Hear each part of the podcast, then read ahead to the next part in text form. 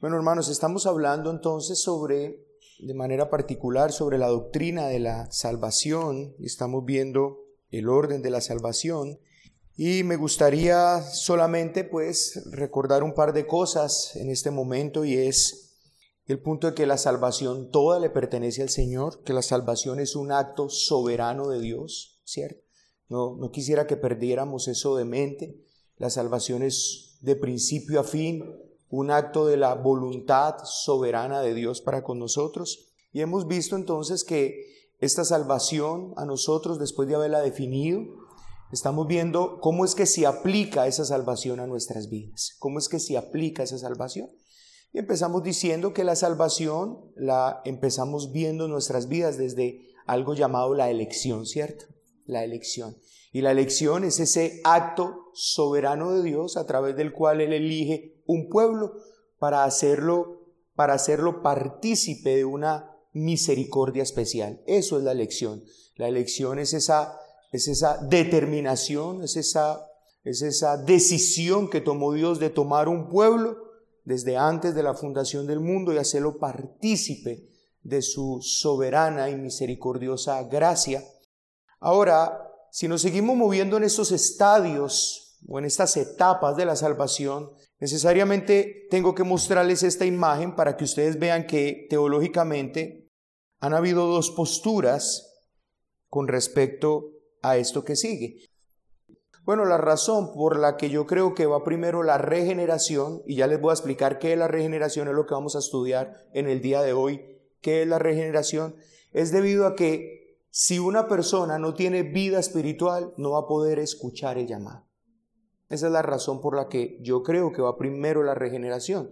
Porque una persona que no tiene vida espiritual, se le ha implantado vida espiritual, nunca podrá escuchar el llamado del Señor. Pero no, se preocupe mucho porque no, en, últimas no hay mucha, no, no, hay, no hay problema en el orden acá si primero va uno que otro. Simplemente yo voy a explicar primero la regeneración, lo voy a poner de esa manera porque es difícil o imposible que una persona pueda llegar a escuchar la voz de Dios si el Señor primero no ha implantado una vida espiritual en él.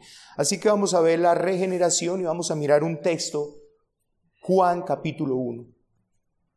Recordemos que no estamos hablando de una salvación progresiva, ni de una, ni una salvación que es como la santificación, sino que estamos hablando que todo esto que estamos viendo acá realmente hace parte de la salvación completa del Señor, tanto desde la elección como hasta la glorificación.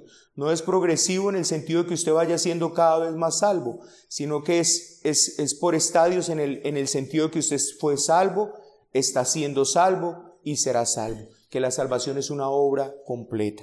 Así que vamos por favor a Juan capítulo 1, versículo 12 y 13.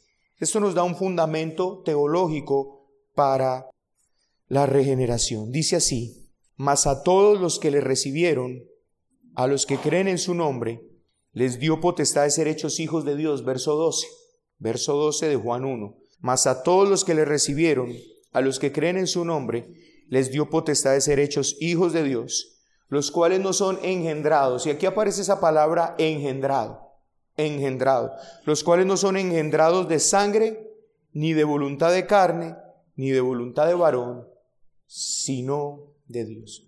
Es importante estos dos versículos, hermanos, y es importante que nosotros como iglesia los entendamos. Y, es característico, si pensamos un poco el orden en que están estos versículos, me parece que ese orden tiene un, propósito particular. Note que nosotros lo que tenemos que predicarle a las personas es que todos los que creen en su nombre son hechos hijos de Dios. Cuando nosotros vamos a predicar el Evangelio, lo que le tenemos que decir a las personas es que crean y si ellos creen y si ellos entreguen a Jesucristo, van a ser hijos de Dios. Pero luego se nos da una información especial para esos hijos de Dios. Esto no es algo que tenga que saber el que no es hijo de Dios.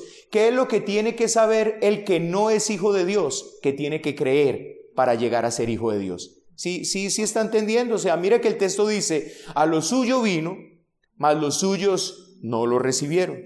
Mas a todos los que le recibieron les dio la potestad el derecho de ser hijos de Dios. Este es el mensaje que deben escuchar los no creyentes. Los no creyentes deben de saber que el Señor Jesucristo vino a lo suyo, que los suyos no le recibieron, pero que a todos los que le recibieron, Él les dio un derecho, una potestad de ser hechos hijos de Dios.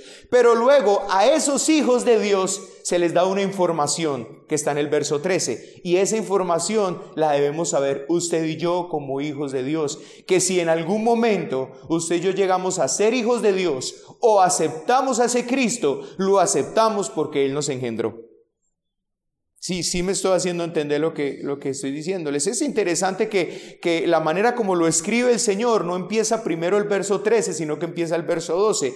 Esto es lo que tiene que saber todo incrédulo, que necesita creer para llegar a ser un hijo de Dios. Pero luego a esos hijos de Dios se les dice algo.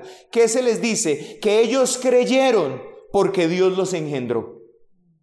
Y eso, cuando nosotros estamos hablando de la regeneración, estamos hablando precisamente de eso. Estamos hablando que Dios engendra a esa persona, o sea, que Dios le da un nuevo nacimiento a esa persona. Hay varios símbolos bíblicos que señalan la verdad de la regeneración. El texto que escogimos, o este que acabamos de leer, indica el principal símbolo bíblico de la lección, que es el de ser engendrados y nacidos de Dios. O sea, si una persona es engendrada y nacida de Dios, esa persona sabe que es un elegido de Dios. Es importante que nosotros entendamos eso, como que una prueba, la prueba de que una persona es un elegido de Dios, un escogido de Dios desde antes de la fundación del mundo, es la regeneración el haber sido engendrado de Dios. Así que hermanos, el Evangelio de Juan establece la regeneración como un tema central. En el capítulo 3, por ejemplo, Jesús presenta el hecho de ser nacido dos veces y el nacimiento del Espíritu otras dos veces entre los versos 3 y 8. El tema del nuevo nacimiento es central no solamente en el Evangelio de Juan, sino que es central en las epístolas de Juan.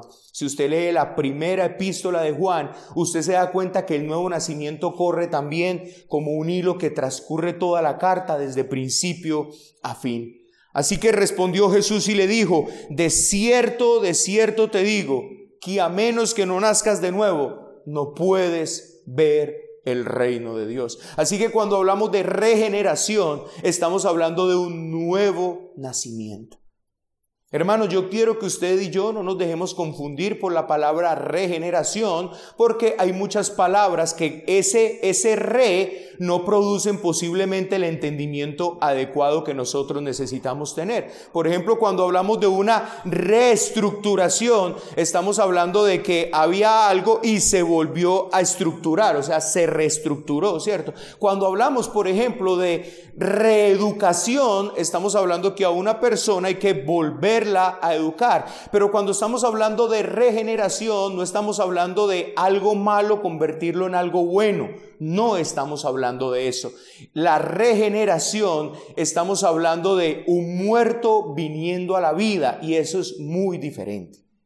Entonces podríamos llegar a, utilizar esa palabra re y al no entenderla, de pronto hacernos una imagen incorrecta. Hermanos, la regeneración no es cuando Dios toma a una persona y lo convierte de malo en bueno.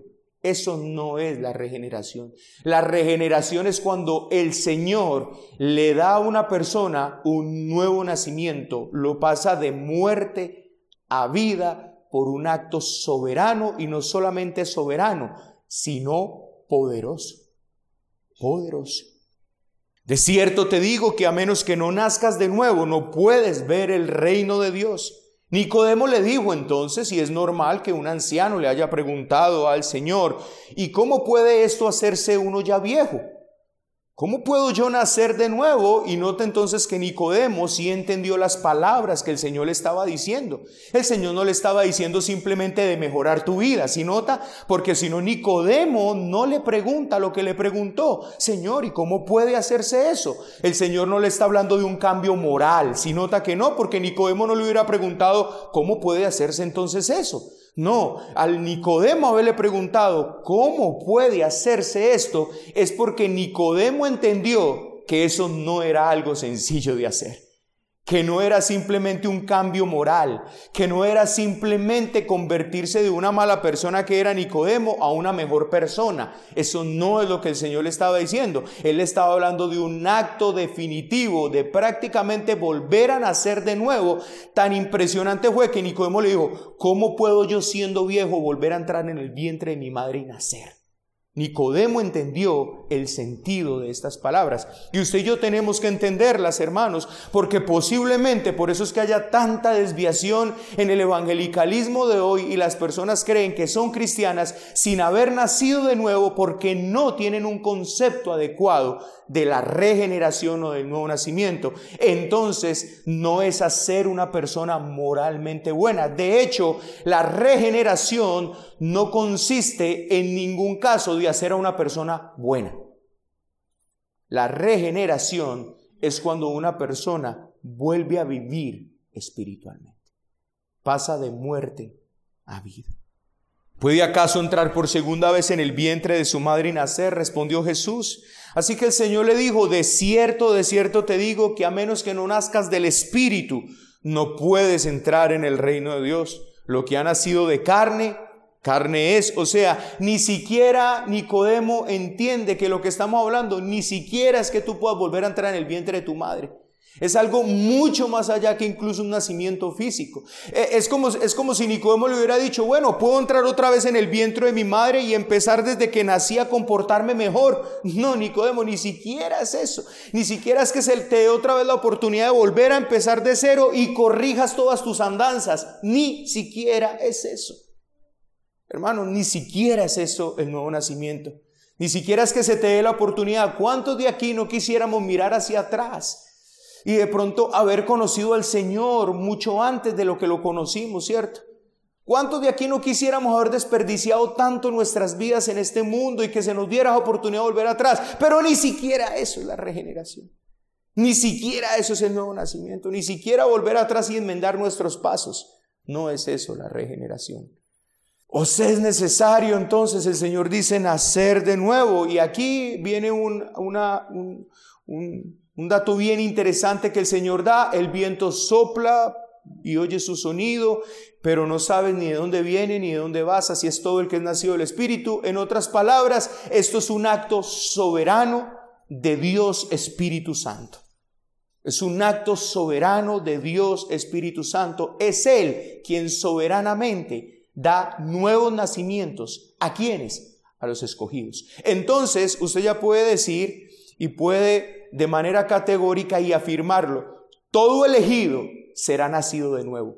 No puede haber un elegido que no sea, o, mejor dicho, todo elegido será nacido de nuevo y todo glorificado fue nacido de nuevo. Ninguno dejará de pasar por esa etapa. Es importante que usted sepa que en esta, que en esto, en etapas de la salvación, en estos, en estos estadios de la salvación, ninguno de los elegidos de Dios dejará de pasar por estas etapas. Y a medida que vamos avanzando, usted se dará cuenta que esto es una realidad. Así que todo elegido será regenerado o todo elegido nacerá de nuevo y todo glorificado previamente debió haber nacido nuevo. De hecho, el Señor lo dice entonces de manera categórica. Nadie que no nazca de nuevo puede ver el reino de Dios. Es importante que usted y yo sepamos eso. Hermanos, y note entonces otra vez que no estamos hablando de un mejoramiento continuo, que no estamos hablando entonces de que la regeneración es coger a una persona y enmendarle sus pasos. Eso no es la regeneración, es un acto tan poderoso y soberano de Dios, que hay una imagen bíblica para que usted más o menos se haga esa imagen bíblica. Lázaro en esa tumba. ¿Cierto? Allí está Lázaro en esa tumba. Cuando el Señor le dice, Lázaro, ven fuera, y el Señor le da vida nuevamente a Lázaro, entonces Lázaro viene afuera. Eso es nacer de nuevo. Pero a escala mucho mayor, porque eso es físico. Pero estamos hablando espiritualmente. Por ejemplo, si usted mira la epístola de Juan, de la que ya les dije anteriormente, Juan vuelve a hacer énfasis sobre el nacimiento espiritual y váyase por favor un momento a la epístola de Juan al capítulo 1 y usted se va a dar cuenta de esta realidad. Era muy importante para Juan el asunto del nuevo nacimiento.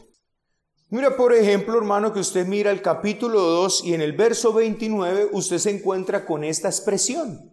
Juan 2, 29. Mire qué dice ahí. Si sabéis que Él es justo, sabe también que todo el que hace justicia es qué? Nacido de Él. Ahí está la palabra, nacido de Él. Pero si usted se mueve al capítulo 3 y va al verso 9, encuentra otra vez esa palabra.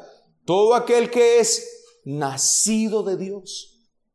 Pero si usted se sigue moviendo, va al capítulo 4 y va al verso 7, capítulo 4, verso 7, y mire lo que dice el verso 7, amados, amémonos unos a otros porque el amor es de Dios. Todo aquel que ama es nacido de Dios. Y usted se mueve al 5.1 y en el 5.1 dice ahí, en el 5.1, todo el, aquel que cree en Jesús, el Cristo es nacido de Dios, otra vez encuentra esa expresión, pero si se mueve al verso 4, una vez más dice, porque todo lo que es nacido de Dios vence al mundo, y luego se mueve al verso 18, y en el verso 18 dice, sabemos que todo aquel que ha nacido de Dios, usted se puede dar cuenta aquí, hermanos, que en la epístola de Juan, el tema del nuevo nacimiento corre por todo lado, claro. ¿Y por qué? Porque Juan quería poner a sus lectores ante la realidad.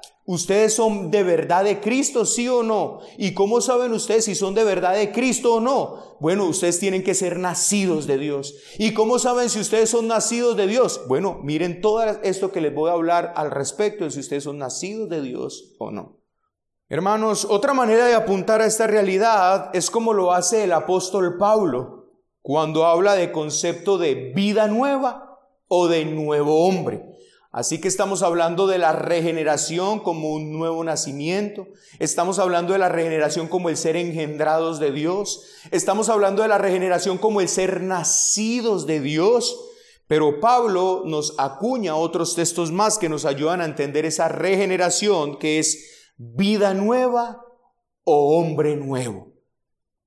Eso también es regeneración. Note una vez más, no es algo mejorado, es algo nuevo. No es algo mejorado, es algo nuevo. Efesios 4:24 dice las siguientes palabras. Muévase allí a Efesios 4:24. Y aquí usted se da cuenta la, la manera tan explícita que Pablo está hablando del nuevo nacimiento. Mire lo que dice. Y vestidos del nuevo hombre. ¿Y ese nuevo hombre? ¿qué, ¿Qué es ese nuevo hombre? Bueno, es un nuevo hombre creado según Dios. Creado según Dios. Aquí estamos hablando entonces que la regeneración es cuando Dios hace un nuevo hombre. Y ese nuevo hombre no es según el hombre. No es por voluntad humana, no es por voluntad de sangre, no es por voluntad de varón, sino de Dios. Así que ese nuevo hombre es según Dios. Por eso, hermanos, es que la Biblia a usted y a mí se nos pide que nos parezcamos a nuestro Hacedor. En ese nuevo hombre que se nos ha dado. Entonces usted y yo dice que ese nuevo hombre ya no es según Adán, es según Dios. Y según Dios debe manifestarse en nuestras vidas. Pero note también como lo dice Colosenses 3.10. Colosenses 3.10. Y mire esto, uy, eh, hermanos, estos dos textos son muy, muy explícitos al hablarnos precisamente esa nueva entidad, esa nueva, de, esa nueva realidad que hay en nuestras vidas y revestido del nuevo. Mira lo que dice, no mintáis los unos a los otros, habiéndoos despojado del viejo hombre con sus hechos. El viejo hombre. Note hermano entonces que la regeneración no es una mejora del nuevo del viejo hombre. No es una mejora del viejo hombre, es una implantación de una realidad nueva, un nuevo hombre. Y yo quiero que usted sepa eso, hermano. A nosotros no se nos está mejorando el viejo hombre, a nosotros se nos dio un nuevo hombre, un, una nueva realidad. Y mire qué dice, y revestidos del nuevo, el cual conforme a la imagen del que lo creó. El cual conforme a la imagen del que lo creó, se va renovando hasta el conocimiento pleno. Pero no solamente entonces tenemos, hermanos, que la regeneración Estamos hablando de un nuevo nacimiento, no solamente estamos hablando de ser engendrados de Dios, no solamente estamos hablando de nacidos de Dios, no solamente estamos hablando de un nuevo hombre, sino que como dice segunda de Corintios capítulo 5 versículo 17, es también una nueva creación. Una nueva creación, de modo que si alguno está en Cristo, nueva criatura. Y lo más tremendo es que esta palabra criatura es una palabra tan amplia que es como si el Señor estuviera diciendo es una nueva creación, es como si Él nos estuviera reflejando allá al Génesis, donde el Señor hizo una creación, donde esa creación debido al pecado se echó a perder. Aquí el Señor está diciendo, esto es una creación completamente diferente a esa creación, es una creación nueva. Entonces, hermanos, somos engendrados, nacidos, renacidos por Dios el Espíritu Santo, quien nos renueva y nos transforma, produciendo un cambio definitivo en nosotros, una transformación real en nosotros. Este es un hecho único y para siempre, o sea, no existe una regeneración continua. Hubo un momento en el tiempo en que usted fue regenerado y nunca más volverá a ser regenerado y nunca podrá de ser regenerado. Eso es lo que usted y yo tenemos que entender. La regeneración es un momento único, en un momento pasó. Dios obró en tu vida, así tú hayas sido consciente o no. Pero yo quiero más o menos decirte bíblicamente cómo puedes tú identificar ese momento en tu vida. Como es un nuevo nacimiento lo que pasó, como tus ojos que estaban cerrados se abrieron, como tus oídos que estaban cerrados también se abrieron, usted evóquese ese momento en que usted empezó a tener esa hambre y sed por las cosas de Dios y del camino de la verdad. Y usted puede hablar de ese momento, identificar ese momento como la regeneración. Ese momento en que usted él, empezó a darse cuenta de su pecado, empezó a percibir su pecado, su realidad espiritual, empezó a llorar delante del Señor, empezó a pedirle perdón, a pedirle. Ese momento en que usted se hizo consciente es porque Dios ya había obrado en su vida. Esa regeneración porque Dios había traído. Hermanos, eso no fue porque usted fue muy inteligente y entendió el Evangelio. Eso no fue porque usted fue más sagaz que otros y comprendió el Evangelio. No. En un momento de su vida, cuando usted empezó a hacer, no es porque usted haya empezado a, a ser moralmente mejor que otros. No, hermanos, el momento en que usted empezó a percibir su pecado y le empezó a oler maluco, eso que antes hacía y le empezó a generar incomodidad y eso que usted le llevó a buscar al Señor y a decirle, Señor, hay algo que está mal en mi vida, es porque Dios obró en ti algo soberanamente de Él que no tuvo nada que ver contigo, que ni te preguntó, porque si te hubiera preguntado, tú le hubieses dicho que no. Entonces el Señor de manera soberana implantó una nueva vida en ti, una vida que empezó a buscar a Dios. Porque recuerde una cosa, no hay quien busque a Dios no hay quien entienda, así que cuando Dios implanta esa vida, la persona empieza a buscar a Dios. ¿Cuándo pasó eso en tu vida? Pudo haber sido un momento muy consciente. Para muchos es un momento traumático como para Pablo.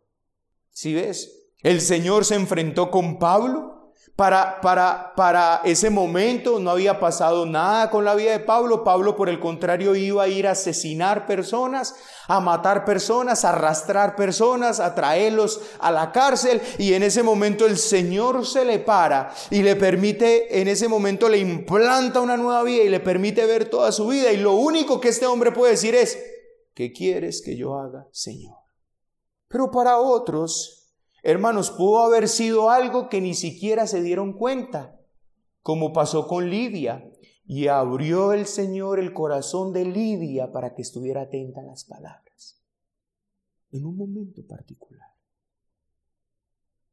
Puede ser que haya sido algo como Cornelio, Cornelio era un desconocedor de las cosas de Dios en el sentido estrictamente bíblico, pero era un hombre que dice que adoraba a Dios, que daba limosnas. ¿En qué momento este hombre empezó a, adorar a Dios, a dar limosnas correctamente, como hemos aprendido, no a dar limosnas incorrectamente, porque dice que las limosnas fueron recibidas y si fueron recibidas por el Padre es porque él tenía un espíritu correcto al hacerlo. ¿En qué momento Cornelio empezó a hacer eso? En el momento que el Señor hizo una obra en su corazón. Pero note, hermano, que aunque el Señor hizo una obra en su corazón, había algo más que Cornelio necesitaba. Necesitaba ser llamado por el Evangelio, necesitaba ser convertido, necesitaba ser justificado, necesitaba ser adoptado. Y eso es lo que veremos posteriormente. No son engendrados, hermanos, esto, esto es un acto que tú no puedes hacer, no es de varón, no es de voluntad humana, tú no lo puedes hacer ni en tus hijos, ni en tus familiares, no es algo que tú puedas hacer, es algo interno, es algo que Dios produce adentro del corazón de la persona, es una nueva vida que el Señor implanta dentro de la persona, por lo tanto, no está en nuestra potestad hacerlo, no podemos nosotros hacer hijos de Dios, solo hay alguien que hace hijos de Dios y ese es Dios. Solo Dios hace hijos de Dios. Solo Dios engendra hijos. Usted y yo engendramos hijos naturales. Yo engendré dos hijas, pero solo Dios engendra hijos de Él. Nadie más los puede engendrar. Es un acto soberano de Él. No es de sangre el nuevo nacimiento, por lo tanto no es una herencia. No se hereda, hermanos. No es una herencia. No es de voluntad de carne, como si usted y yo pudiésemos obtenerlo por medios carnales, como tal vez nuestras emociones, deseos o esfuerzos. No, de hecho el apóstol Pablo dice, ni siquiera depende del que corre ni del que quiere. Qué tremendo es nuestro Señor. Nosotros no podemos conseguir el privilegio de ser hechos hijos de Dios por nuestros recursos. Tal vez usted puede comprar una ciudadanía. Y puedes estar en un país y, hacerte ciudadano de ese país. Después de estar un tiempo allá, te, ponen, te hacen un examen y, y, miran si es apto para ser ciudadano de ese país. Pero para ser ciudadano del reino de los cielos, no, no es un curso, no hay un examen que te hagan. Solamente Dios, por un acto soberano, te dice si te da entrada a ser parte de ese reino o no. Bendito el Señor, ¿cierto? Que te dio acceso a ti, y me dio acceso a mí tan misericordiosamente. Blancos, negros, bajitos, altos, pobres, ricos. El Señor soberanamente dio acceso a su país a los que Él quiso dar acceso. Así que la única manera es por la soberana y misericordiosa obra de Dios, su gracia Mire, hermanos, el nacimiento de un niño, y con esto quisiera terminar, es un evento maravilloso. Yo creo que ustedes pueden recordar cuando sus hijos nacieron, ¿cierto? Es, maravilloso. Cuando yo vi ese par de niñas arrugaditas ahí con los ojos, eso es algo muy tremendo que uno es, es difícil describir eso. Si yo llamamos eso el milagro del nacimiento. Y asimismo de maravilloso y mucho más maravilloso es el nacimiento espiritual. Cuando un hijo de ira se convierte en un hijo de misericordia, en un hijo de Dios. Pero mire hermanos, ningún recién nacido puede vivir si no respira. O sea, usted sabe si un recién nacido ha nacido vivo porque usted empieza a ver las características de un vivo. ¿Cierto que sí? Respira. O de pronto el doctor le pega su primera nalgada y pega un grito. ¡Ah! O empieza a buscar su alimentación y usted sabe que está vivo. Porque si no nace con eso, usted sabe que nació muerto y lo que tienen que hacer es ir a enterrarlo. Bueno, de la misma manera que nadie piense que está nacido espiritualmente cuando no da ninguna señal de estar vivo espiritualmente. Así como un niño da señales de que está vivo cuando nace en ese milagro maravilloso del nacimiento. Hermanos, de la misma manera y mucho más, de, de, la misma manera en este sentido, pero mucho más glorioso en que es un acto soberano de Dios cuando Él engendra una persona y le da una nueva vida, también Él da señales de que tiene esa nueva vida. Y las señales de esa nueva vida están en el Evangelio de Juan, en el libro de Juan, en la primera epístola de Juan. Allí están las señales de esa vida, así como un niño llora y, lo miran a ver. Por ejemplo, una señal de que está bien es que puede succionar y entonces lo pueden llevar para la casa.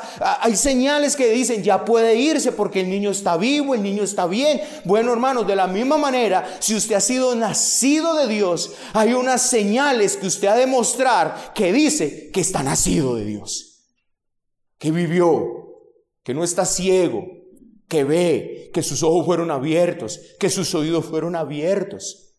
Hay una realidad, hay unas señales de vida. Y tú tienes que mirar para que tú no te engañes, hermanos. Y lo, lo que menos queremos en esta iglesia es que la gente esté sentada ahí engañada, creyéndose ser algo que no es. Como uno que nace y, y la mamá le dice, no, yo creo que está bien, yo creo que mi hijo ya está morado, está negro ya, necrótico. No está muerto, no, está vivo, está, está muerto, señora. La realidad es que no tiene señales de vida. Mire, no tiene, no, no, él está vivo. No, hermano, no se engañe, por favor. El que está vivo está vivo. No hay, no hay, bíblicamente no hay posibilidad a que usted se engañe. El Señor dejó clarito en la Biblia cuáles son las señales de vida de uno que ha sido engendrado de Dios. Aquí en la Biblia están esos aparatos que te pueden poner y te dicen si, si, está funcionando tu corazón. Aquí en la Biblia está todos esos exámenes que te dicen si tú estás vivo o no estás vivo. Por favor, no te engañes. Creyendo que eres algo que no eres. El nuevo nacimiento es un acto soberano de Dios, donde la persona posiblemente ni cuenta no se dio, pero no permanece así toda su vida. No, hermanos. Uno que ha nacido de Dios sabe en su vida que algo pasó y da señales de vida. Y la palabra no deja que nadie se engañe. Si usted y yo queremos estar engañados es por la dureza de nuestro corazón, por cerrar nuestro corazón a las palabras del Señor. Pero aquí está. Y simplemente para que terminemos, le voy a volver por lo menos a leer algunas señales de vida, algunas. Usted solamente tome apunte de eso. El nacido de Dios, una señal de vida, es que hace justicia. Que como vimos el miércoles pasado, sus miembros son instrumentos para hacer justicia, como el miércoles pasado vimos. Pero también un nacido de Dios un nacido de Dios, da una señal también, tiene una señal de que es nacido de Dios, no practica el pecado. No se embeleza con el pecado. Como diría una vez Spurgeon, ¿cierto? Un hijo de Dios puede caer en el lodo, pero solo los cerdos se revuelcan en él. Eh, tercero, otra señal de que usted pueda ver el que ama. Pero no que ama con un sentimiento de amor. El que ama según la Biblia. Ese ha nacido de Dios. Si usted no amaba a nadie, pero en un momento usted empezó a amar. Y yo le invito a que usted investigue qué es amar, que no es un sentimiento. Entonces usted sabrá si es nacido de Dios. Pero también cree en Jesucristo. Y cuando decimos que creen en Jesucristo, no es que creen en Jesucristo como creen Spurgeon. No es que creen en Jesucristo como una persona histórica. No es que creen en Jesús como si yo podemos creer que Simón Bolívar existió. No. Que creen en Cristo como tiene que creer en Cristo, como Simeón creyó en Cristo. Cuando lo levantó y dijo, Señor, han visto mis ojos la salvación de Israel, puedes despedir a tu siervo en paz. O como cuando vino María a la casa de Elizabeth y María por el, y Elizabeth por el Espíritu de Dios le dijo, ¿cómo es posible que la mamá de mi Señor lo reconoció como su Señor, aún estando en el vientre de María? Ya reconoció a Jesús como su Señor. Eso solo es por el Espíritu Santo. Cuando usted reconozca a Jesús de esa manera, solo y única y exclusivamente lo pueden hacer los nacidos de Dios, que vean a Jesús como su Señor, como su salvación, como su Rey, como su todo. Pero también todo el que es nacido de Dios da una señal de vida más, vence a este mundo. No es vencido por el mundo, por el contrario, vence a este mundo. Ha vencido a este mundo. Las cosas de este mundo ya no le esclavizan a él. Oiga, cómo me, gustaba el mundo, me fascinaba el mundo. Y ahora ya el mundo no me interesa, poco me interesa, nada me atrae. Usted puede dar señales de vida y ver si hay señales de vida en, en ti. Por último, el que es nacido de Dios, una vez más, Juan lo ratifica, no practica el pecado, porque Dios lo guarda y el maligno no llega a tocarle. Gracias Señor por habernos hecho nacer de nuevo.